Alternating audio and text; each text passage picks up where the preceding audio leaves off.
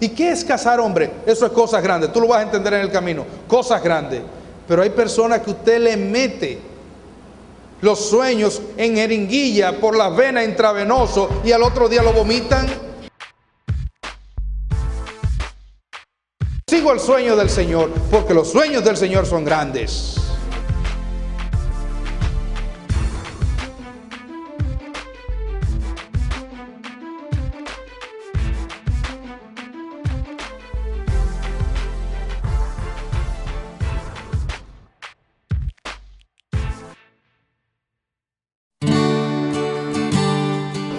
En el día de hoy quiero hablarte para concluir nuestra serie de mensajes de los sueños y nuestro último mensaje en ese sentido se titula Te desafío a soñar.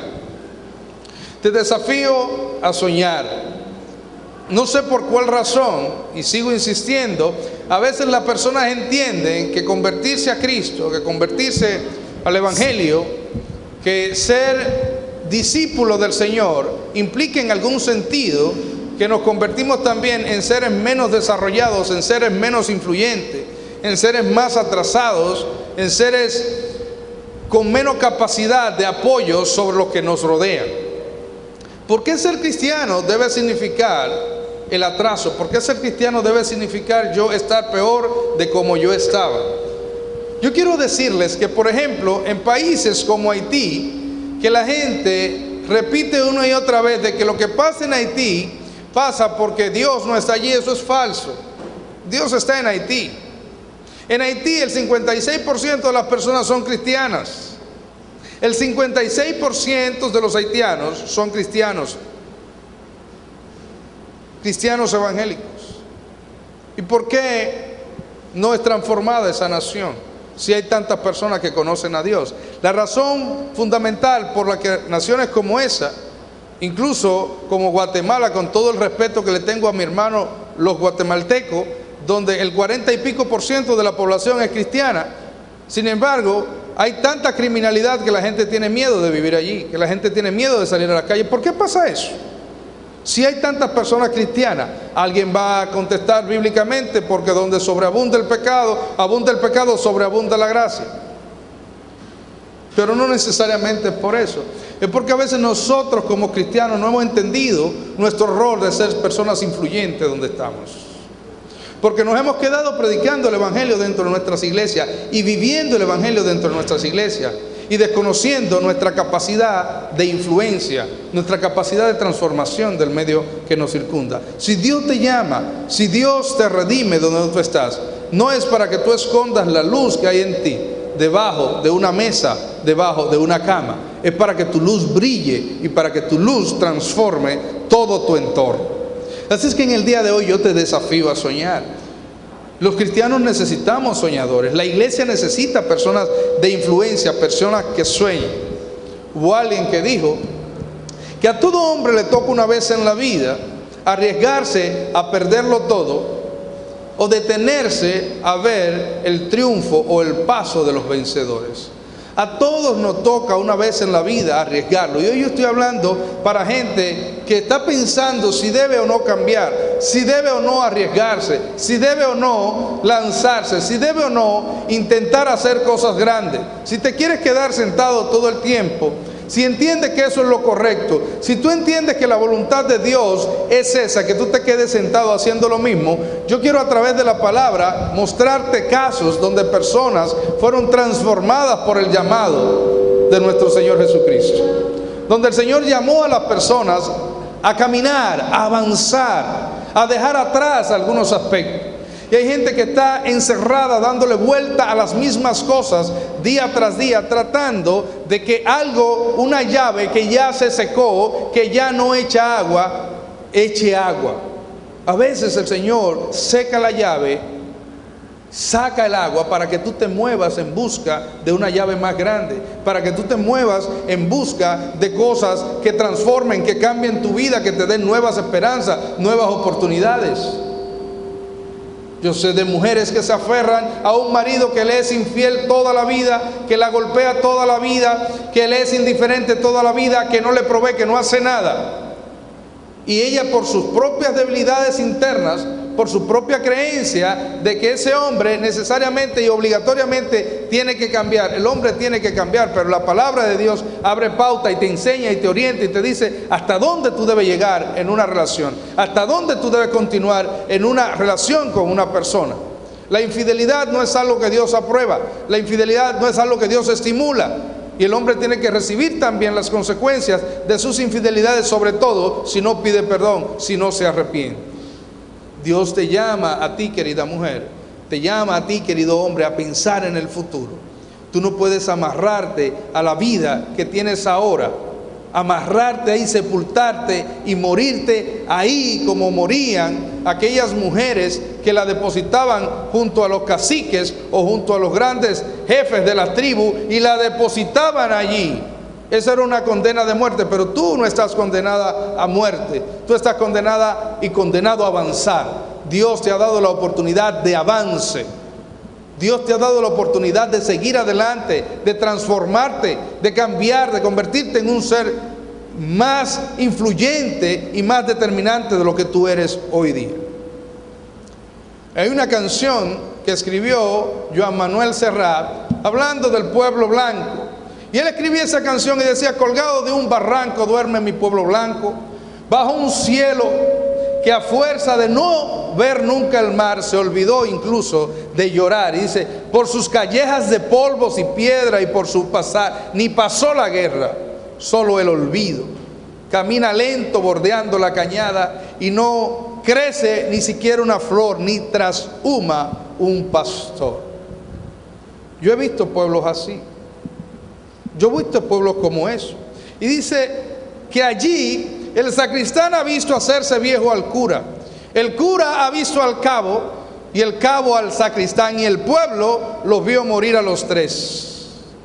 Y él, indignado, dice, yo me pregunto por qué la gente nace allí, porque nacer o vivir o morir es indiferente.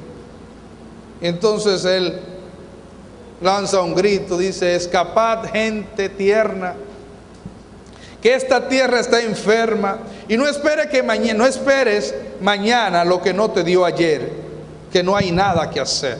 Eso es un, un grito de derrota. Dice, toma tu mula, tu hembra y tu arreo, sigue el camino del pueblo hebreo y busca otra luna. Tal vez mañana sonría la fortuna. Y si te toca llorar, mejor llora frente al mar. Y entonces él grita un suspiro y dice, si yo pudiera unirme a un vuelo de paloma y atravesando lomas, ¿verdad? Dejar mi pueblo atrás, juro por lo que fui que me iría de aquí. Pero él luego concluye la canción con una frase devastadora, una frase desmoledora que es la frase de la miseria, que es la frase de la derrota, que es la frase de todo aquel que no tiene una esperanza. Y él dice, pero los muertos están en cautiverio y no los dejan salir del cementerio. Pero eso no es lo que dice Jesucristo del ser humano. Esa sí es una realidad para muchas personas. Esa sí es una realidad para muchos pueblos. Esa sí es una realidad. Cuando nosotros, yo personalmente paso por los pueblos y los veo polvorientos y la gente de la taberna al trabajo, del trabajo a la taberna, a acostarse, a levantarse y hacer lo mismo toda la noche como condenado a la desesperanza, como condenado a la derrota, como condenados al fracaso. Gabriel García Márquez en su novela Cien años de soledad habla de un pueblo también parecido a eso que se llama Macondo. Y los que han leído la novela Cien años de soledad se dan cuenta de ese pueblo donde todo el mundo nace, muere, se reproduce, se convierte en lo mismo y va siendo parte de lo mismo y de lo mismo y de lo mismo. Allí sin, sin esperanza, sin avance. Uno se casa con el otro, el otro se casa con el otro, las familias se casan entre sí. O sea, e, es simplemente una vida de derrota. La Biblia, que es la palabra de Dios, habla de una tierra que es el Macondo de la Biblia. Habla de una tierra que se llamaba Galilea y dice tierra de Zabulón, tierra de Neftalí, camino del mar, al otro lado del Jordán, Galilea. de los gentiles, el pueblo asentado en tinieblas. Un pueblo que estaba asentado en tinieblas. Y dice la palabra que cuando Jesucristo empezó su ministerio, Él empezó y fue a ese pueblo, como para marcar el inicio, como para marcar su inicio y cómo Él es un ente de transformación de todo lo que toca. Y cómo los pueblos que están en miseria, en tiniebla y en desesperanzas, cuando entienden la luz de Cristo y cuando entienden los propósitos de Cristo, pueden ser transformados. Y dice, y la tiniebla vio la gran luz. ¿Cuál fue la luz? Vio la luz de Cristo. Y los asentados en la región de las sombras de muerte. Y dice, pero la luz resplandeció. Jesucristo todo lo que toca debe transformarlo. Jesucristo, si llegó a tu casa, tu casa debe convertirse en un lugar de transformación. Tu vida tiene que convertirse en una vida que transforme vida. Si antes andaba en valles de sombras de muerte, ahora la luz debe tocar tu vida, debe tocar tu casa. Y allí, siguiendo la palabra, andando Jesús junto al mar de Galilea, vio a dos hermanos. Y dice que uno se llamaba Simón y otro se llamaba Andrés. Y echaban las redes al mar. Yo nací en Sabana de la Mar, en una región de pescadores, y sé lo que representa estar allí sobre una barca tirando las redes al mar. Otra versión, otro capítulo de Lucas que habla de lo mismo, sinópticamente, dice que ellos estaban cansados de echar las redes al mar y que no habían pescado absolutamente nada. Y Jesucristo llegó y se montó en la embarcación con ellos y le dijo, tira las redes al mar. Y cuando Jesucristo le dijo, tira las redes al mar, ellos dijeron, Señor, hemos estado pecando toda la noche, aquí no hay, aquí no hay ni tilapia, aquí no hay ni sardina, aquí no hay absolutamente nada. Él le dijo, tírala, en mi nombre tira la red.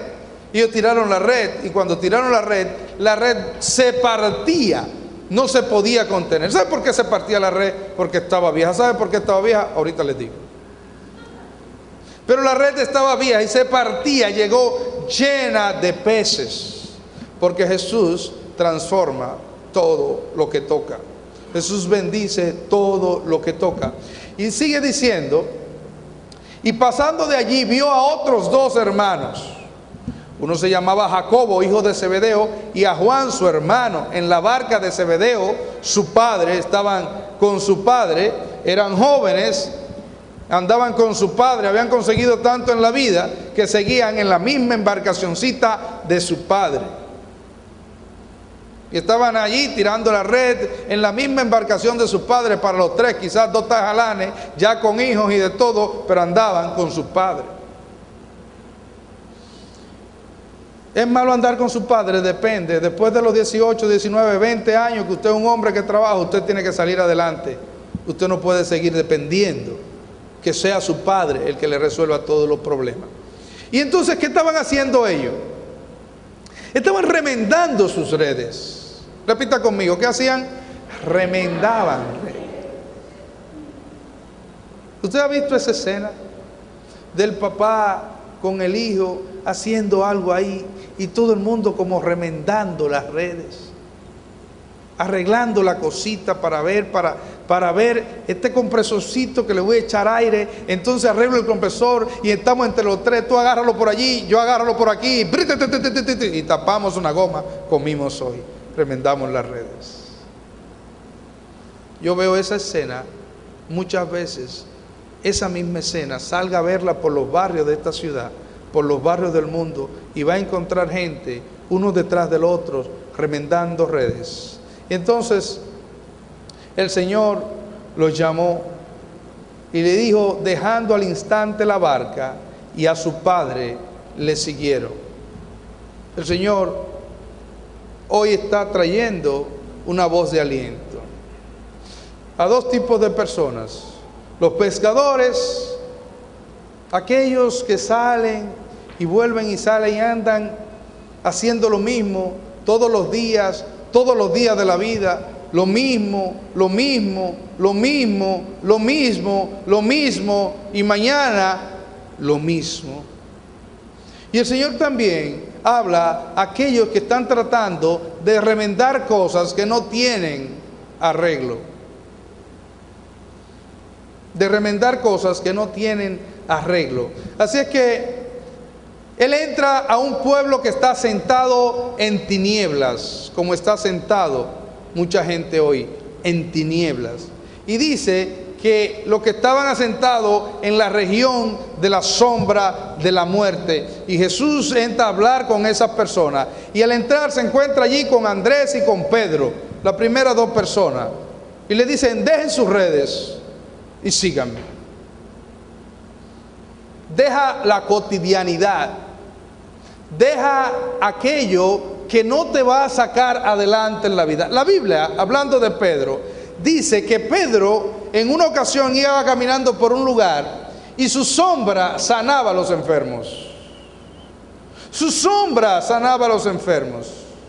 Habla de Pedro que cuando Pedro dio su primer discurso y empezó a hablar del Señor, más de tres mil personas se convirtieron.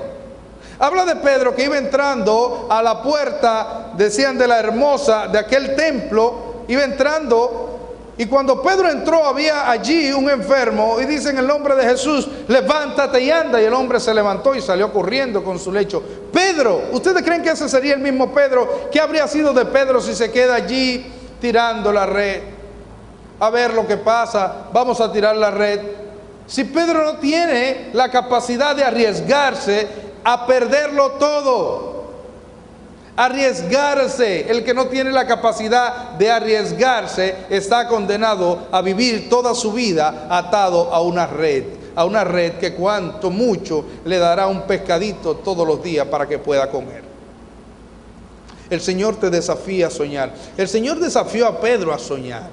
Nosotros los cristianos muchas veces todo lo convertimos en un aspecto espiritual. Todo lo vemos y nos quedamos en lo espiritual. No, Dios también llamó a Pedro a soñar, a ver el mundo más grande. Hoy estamos aquí, República Dominicana, hablando de Pedro. Y en el mundo entero se está hablando de Pedro porque Pedro creyó en el sueño de Jesús. Ven, suelta la red que te voy a convertir en pecador de hombres. Y ser pecador de hombres es un sueño. Porque Pedro, que era pecador, pudo haber preguntado, ¿y eso qué es? Yo estoy bien aquí con mi rey. Déjame con mi rey que hoy, aunque hay pecado poco, yo peco dos o tres cositas y como yo y como mi familia y salimos adelante. Pero Pedro fue desafiado a abandonar su status quo, desafiado a abandonar su, su comodidad, momentánea, desafiado a abandonar el clavito de donde estaba agarrado, desafiado a sacrificar la, vaquita de la cual se mantenía todos los días y su vaquita y su vaquita y sacrificó sus redes, sacrificó su tiempo, sacrificó su vida y dijo, sigo el sueño del Señor, porque los sueños del Señor son grandes. Y yo quiero que tú empieces a pensar sobre ti, Realmente Dios quiere que te pases la vida ahí tirando la red y viendo lo que pasa. ¿Y usted qué hace? Aquí en lo mismo, aquí en lo mismo. Y me levanto, veo televisión, vuelvo y como, como, me levanto, vuelvo, me acuesto. Es lo mismo. El ser humano se puede pasar toda una vida haciendo lo mismo. Y luego dice, lo que pasa es que yo estoy haciendo la voluntad de Dios. Pero el Señor entró a Pedro y le dijo, no, no, no, no te quedes haciendo lo mismo, no. Ven, sígueme, cambia, transfórmate, renuévate, piensa en cosas grandes. ¿Y qué es casar hombre? Eso es cosas grandes, tú lo vas a entender en el camino, cosas grandes. Pero hay personas que usted le mete los sueños en jeringuilla por la vena intravenoso y al otro día lo vomitan lo orinan, hacen algo con ellos porque no entienden. Ellos quieren seguir haciendo exactamente lo mismo. ¿Y qué es casar hombre? Eso es cosas grandes. Tú lo vas a entender en el camino. Cosas grandes.